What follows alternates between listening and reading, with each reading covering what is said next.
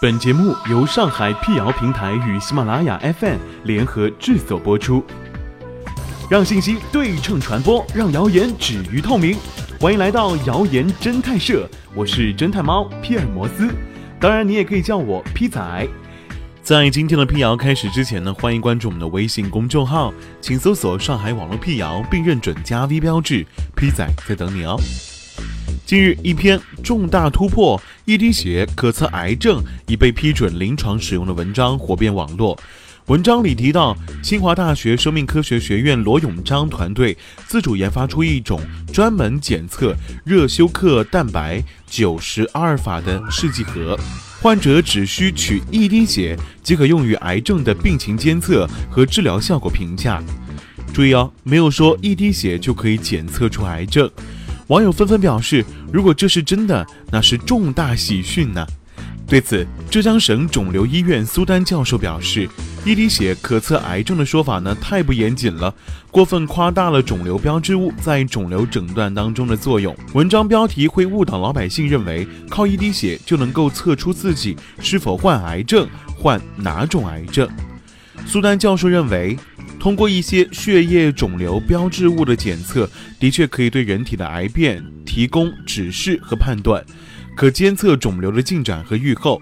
但在肿瘤早期诊断方面，这种判断通常需要与传统经典的检测方法联合应用。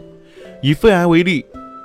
低剂量螺旋 CT 是全球公认可提早早期肺癌检出率、降低死亡率的经典筛选手段。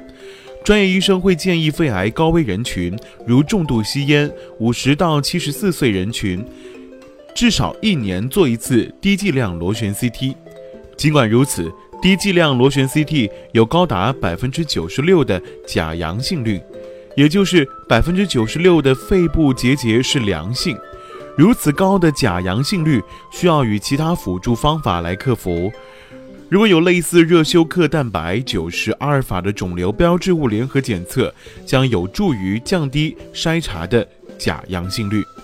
在一群假的肺癌患者当中揪出真正的患者。血液肿瘤标志物检测在肿瘤早期诊断当中是一定角色，而不是绝对角色。至今，全球还没有一个血液标志物能够百分之百的诊断肿瘤。事实上，罗永章也曾在一次采访当中辟谣过“一滴血可测癌症”这一说法很不准确，确切的说法应当是监测肿瘤。他认为，由于射线剂量大和费用较高等原因，CT 等影像学检测方法并不适合经常性的使用，因此肿瘤标志物对于癌症病人预后和疗效评价具有重要的应用价值。具体的监测方法是，癌症病人在传统方法治疗后，在采血检测，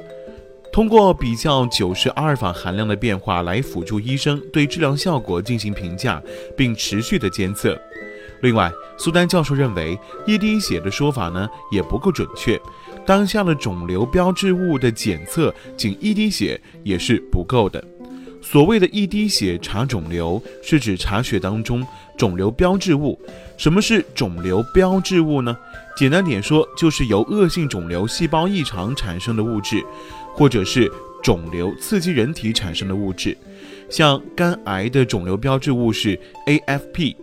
肺癌的呢是 CEA，卵巢癌的是 CA 幺二五，乳腺癌的是 CA 幺五三，胰腺癌的是 CA 幺九九等。这些肿瘤标志物一定程度上可以反映出肿瘤的发生发展，对监测肿瘤治疗效果和预后有一定的帮助。与其他肿瘤监测手段相比，肿瘤标志物的检测更方便、快捷，成本也大大降低。苏丹教授肯定，热休克蛋白九十阿尔法检测技术进入到临床并成功运用，是肿瘤患者的一大福音。在前期临床实验当中，表明其敏感性和特异性优于目前临床上常用的一些肿瘤标志物，其表达量的异常升高能早于临床症状。可提示患者进一步检查确诊，但不能太绝对的依赖这项检测，因为肿瘤标志物存在非特异性，一些正常组织或良性肿瘤以及炎症反应，也可能使肿瘤标记轻度升高，让检测结果出现假阳性。